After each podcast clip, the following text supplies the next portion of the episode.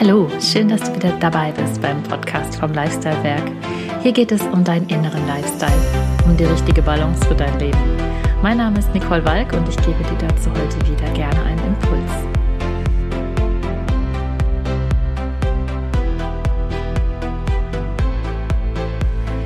Seele und Körper bilden eine Einheit. Das empfinden viele Menschen als wichtig und dennoch fällt es uns oft viel leichter etwas für unsere körperliche Gesundheit zu tun als für unsere seelische Gesundheit. Ja, irgendwie ist das auch logisch, denn der Körper, der hat eine Form und wir können ihn mit allen Sinnen wahrnehmen und der Verstand akzeptiert vorbehaltlos alle Maßnahmen, denn sie sind ja so schön logisch. Und mit der Seele sieht es da schon etwas anders aus. Sie hat keine Form, sie ist nicht greifbar und spätestens an dieser Stelle meckert der Verstand rum und leugnet die Existenz der Seele. Und mit dieser Verdrängung hat unsere Seele natürlich keine Chance gehört zu werden. Unsere Seele sucht sich dann aber immer weiter einen Weg, erhört zu werden. Ja, und irgendwann geschieht das Unvermeidliche. Wir werden auf der körperlichen Ebene krank. Ja, und ich bin davon überzeugt, dass der Ursprung jeder Krankheit immer einen seelischen Ursprung hat und sich dann über den Körper einen Weg sucht, um gehört zu werden. Körperliche Leiden gehören meiner Ansicht nach immer in die Hände der Schulmedizin, das ist ganz klar und ich bin wirklich froh und dankbar, dass es die Schulmedizin gibt. Aber ich bin auch davon überzeugt, dass die Seele ebenfalls Beachtung finden muss und das ist eine Aufgabe, die wir mit oder ohne Hilfe eben selbst in Angriff nehmen müssen.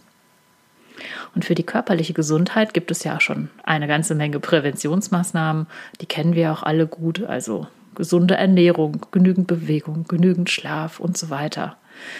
Die Präventionsmaßnahmen für unseren für unsere Seele, für unsere seelische Gesundheit, die zählen wir aber oft nicht so selbstverständlich auf. Und daher möchte ich dir heute fünf Tipps für deine Seelengesundheit mitgeben. Und diese fünf Tipps ist, ist sozusagen ein Check. Das sind fünf Fragen. Und die erste Frage ist, die du dir selber stellen solltest, was ist dein dominantes Lebensgefühl? Ja, klingt genauso einfach, wie es schwierig ist, ich weiß.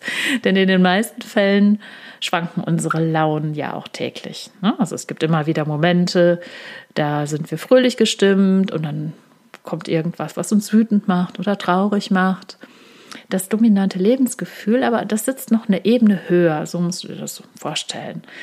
Und du findest das heraus, indem du dich über einige Tage, ja, das ist leider eine Arbeit, die man sich dann machen muss. Also man sollte sich über einige Tage, zum Beispiel über eine Woche oder auch länger, ganz bewusst reflektieren.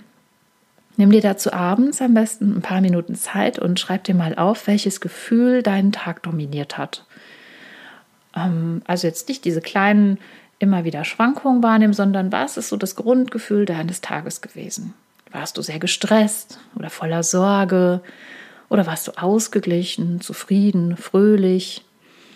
Und deswegen ist es so wichtig, dass wir das ein paar Tage lang machen, weil das kann natürlich dann auch äh, je nach äußeren Umständen mal immer wieder wechseln. Aber wenn du es dann wirklich einige Tage hinweg gemacht hast, vielleicht in einem Tagebuch dokumentiert hast, dann hast du einen guten Durchschnitt dessen, was dein dominantes Lebensgefühl ist.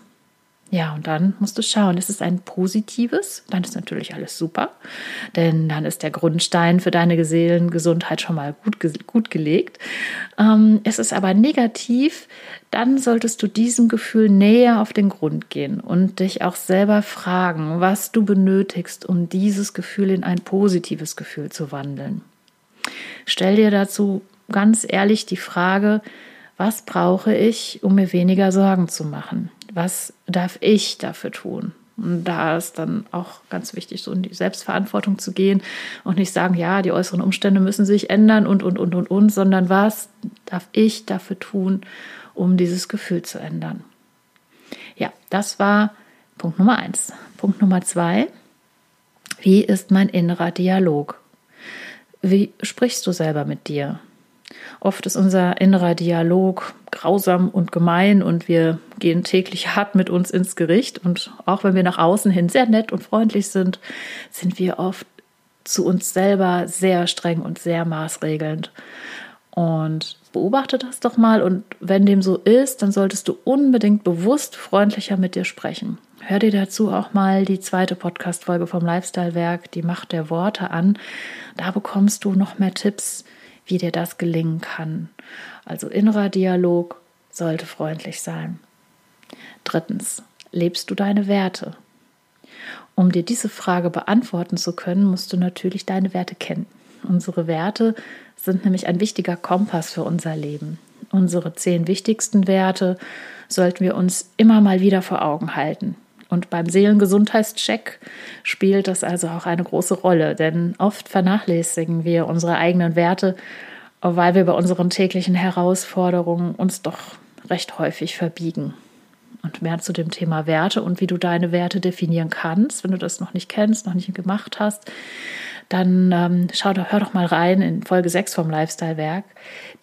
Der Wert von Werten heißt die. Ähm, da unterstütze ich dich dabei, wie du an deine Werte herankommst.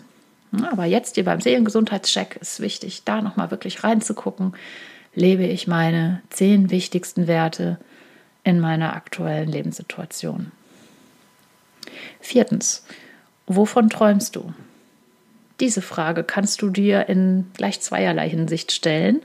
Zum einen, was für große und kleine Ziele hast du? Was sind deine Träume? Was wünschst du dir? Was willst du erreichen? Kleine und auch große Träume zu haben, beflügelt uns, denn dann haben wir, dann leben wir nicht einfach nur in den Tag hinein, sondern wir sind auf dem Weg, etwas zu erschaffen und das bringt unsere Seele auch zum Klingen, denn wir Menschen, wir sind alle Erschaffer, wir wollen etwas erschaffen. Und das muss nicht immer das große Ziel sein, das muss nicht immer das, das, der, der wahnsinnig große Wunsch sein. Aber viele kleine Wünsche und immer wieder ein Ziel zu haben, auf das wir hinarbeiten können und das wir uns in unser Leben reinwünschen, das hält uns lebendig.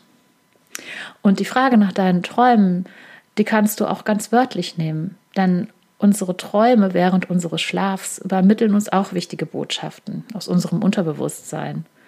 Wir sollten also gerade immer auch mal auf wiederkehrende Träume und auch Traumsymbole achten und versuchen, sie zu verstehen. Fünftens, hast du ein Ritual? Ich meine damit irgendein tägliches Ritual, das dir hilft, in die Verbindung mit dir, in die Verbindung mit deiner Seele zu kommen. Es muss kein dogmatisches Morgen- oder Abendritual sein. Also ich persönlich meditiere auch gerne beim Spazierengehen. Und da meine Hündin täglich raus muss, genieße ich diese Zeit in der Natur mit ihr und nutze die Zeit, ganz bei mir anzukommen. Und dann kommen ganz häufig Gefühle und Gedanken auf, die angeschaut werden wollen und die sich im Alltagsgeschehen so auch nicht gezeigt hätten. Egal ob und wie du dein tägliches Ritual gestaltest, es wird dir auf jeden Fall helfen, deiner Seele zuzuhören. Das kann auch ein Hobby sein, wie zum Beispiel Malen oder auch, wenn es eine Sportart ist, die sich jetzt körperlich nicht zu sehr fordert, sondern wo du auch wirklich loslassen kannst und einfach schauen kannst, was da an Gedanken und Gefühlen und Botschaften auch zu dir kommt. So, das waren meine Tipps für ein Check-up deiner Seelengesundheit. Ich wünsche dir von Herzen, dass sich deine Seele und dein Körper im Einklang befinden. Wenn ich dich bei deiner Seelenarbeit unterstützen darf, dann melde dich sehr gerne bei mir. Ich wünsche dir einen wundervollen Start in die Woche und denk immer bitte daran, du bist einzigartig. Alles Liebe für dich, deine Nicole.